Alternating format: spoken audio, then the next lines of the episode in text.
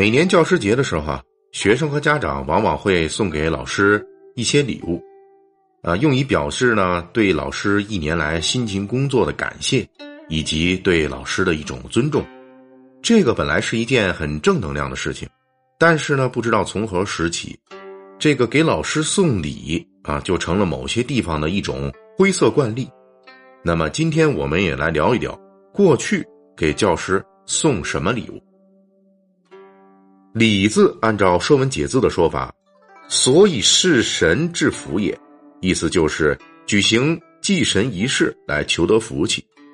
后来呢，随着时间的推移而有了礼仪之意，再后来则引申出了为表示庆贺、友好而赠送的物品。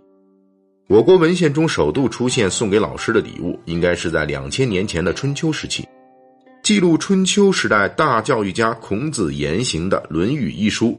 在《述而》一篇中有这么一句话：“子曰：‘自行束修以上，吾未尝无会焉。’”这句话被后来人注解为“束修就是十条肉干整句话的意思就是孔子说：“给十条肉干以上，我就收弟子。”这个解释一出，就开启了后来两千年的文人大嘴仗。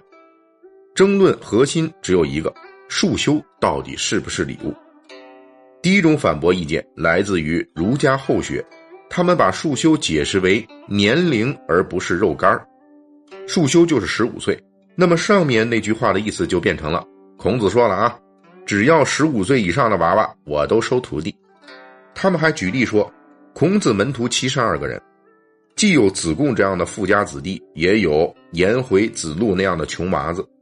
如果孔子说收徒弟的条件就是要送给他肉干那颜回子路哪里有东西送呢？第二种反驳意见是由南宋大学问家朱熹发扬光大。朱熹说，孔子收的是十条肉干不过十条肉干真心不算什么厚礼，这礼很薄，主要是为表现学生对老师的尊重的。重点不是礼物本身，而是敬师。关于这一方面，现代哲学大家冯友兰先生在著作中曾专门拿出来说事儿。他是拿古希腊哲学家苏格拉底和孔子来类比，他认为苏格拉底有教无类是不收学费，孔子的有教无类是只要你给我学费了，都肯定能够收为徒弟来教。第三种意见则是，两千年封建社会中延续下来的规矩，虽然争议极大，但是从孔子之后，束修逐渐从送给老师的见面礼、敬师礼的隐晦称呼。正式转变为教师们的工资的代称，这个正式的规矩一直持续到解放前。中国现代文学家巴金在其小说《春》提到，去给别人家孩子当先生，每个月可以拿到八块钱的束修。啊，其实啊，这三种意见在我们看来，感觉这个束修啊，基本上是相当于学费或者是一种学费补贴的意思。孔子所说的束修到底是什么呢？一直争论到今天还没有定论，不过争论本身也代表着历朝历代对送教师礼物的不同看法。不过有一点是肯定的，在古代教师没有法定的工资，束修即便真是给教师的酬劳，束修就是老师们的所得。随着时间的推移，束修的内容也发生了变化，它不再仅仅是给老师们的工资，还包括给老师的见面礼、逢年过节的敬礼等等。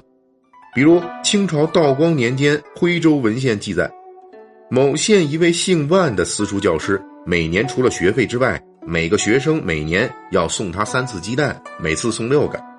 根据推算，这位老师三年里共收鸡蛋一千二百四十八个。不过，虽然送给老师的钱物说法多了，但是大部分这些实物东西实际是弥补老师的低工资的。拿清朝来说，在鸦片战争之前。普通私塾教师的全年收入也就是二十两白银左右。作为参照，当时清朝正九品官员的账面工资是三十三两一钱一分四厘。清朝的正九品官相当于现在的县政府秘书长。清朝的正九品官在雍正皇帝搞养廉银之前，一直都嚷嚷着非常穷困，经常要靠贪污来养活自己。后来雍正皇帝推广养廉银。九品官的工资变成了俸禄加养廉银，养廉银这一块根据各地财政状况不同，通常是十倍到一百倍俸禄。通过比较，不难看出，老师们的收入啊实在是不高。清朝当时人口百分之九十以上是文盲，作为十年寒窗苦读出来的教师，他们的收入相对不高。那些实物形式的节敬啊、年敬，看起来花哨繁多，实际还是给老师补贴家用的。明代文人冯梦龙的《古今笑》一书中有一个学生给老师送礼的故事。文渊阁大学士李东阳过寿，京城国子监的教师赵勇是他的学生，他备下两块鹅金当做礼物。赵勇路上碰到另一个李东阳的学生鲁铎，鲁铎也要去送礼，可是家里没钱，就剩下吃了一半的鱼干了。于是鲁铎就拎着这半条鱼干跟着赵勇去了。结果这俩学生送的东西确实实在是太薄了，薄到冯梦龙把这事儿当笑话来说。不过李东阳却是很高兴，欣然收了礼物，立即命人把鱼干给煮了，又买了酒，留下两位穷酸弟子吃饭。两位弟子也不客气，于是师生三人高高兴兴吃喝一顿，十分尽兴。说白了，李东阳看中的不是礼物值几个钱，而是代表多少情。诚然，礼物是交际的润滑剂，但是重点是要以礼动情，而非以钱买情。毕竟情比金坚，多少礼也是买不到的。清代诗人袁枚喜欢跟自己的老师尹继善相互写诗唱和，比赛高下。因为尹继善喜好作诗，有一年除夕夜，袁枚派人快马送给老师一首诗，作为新年礼物。诗里面说。知公得具便传间，以马才高不让先。今日教公书一主，新诗贺到是明年。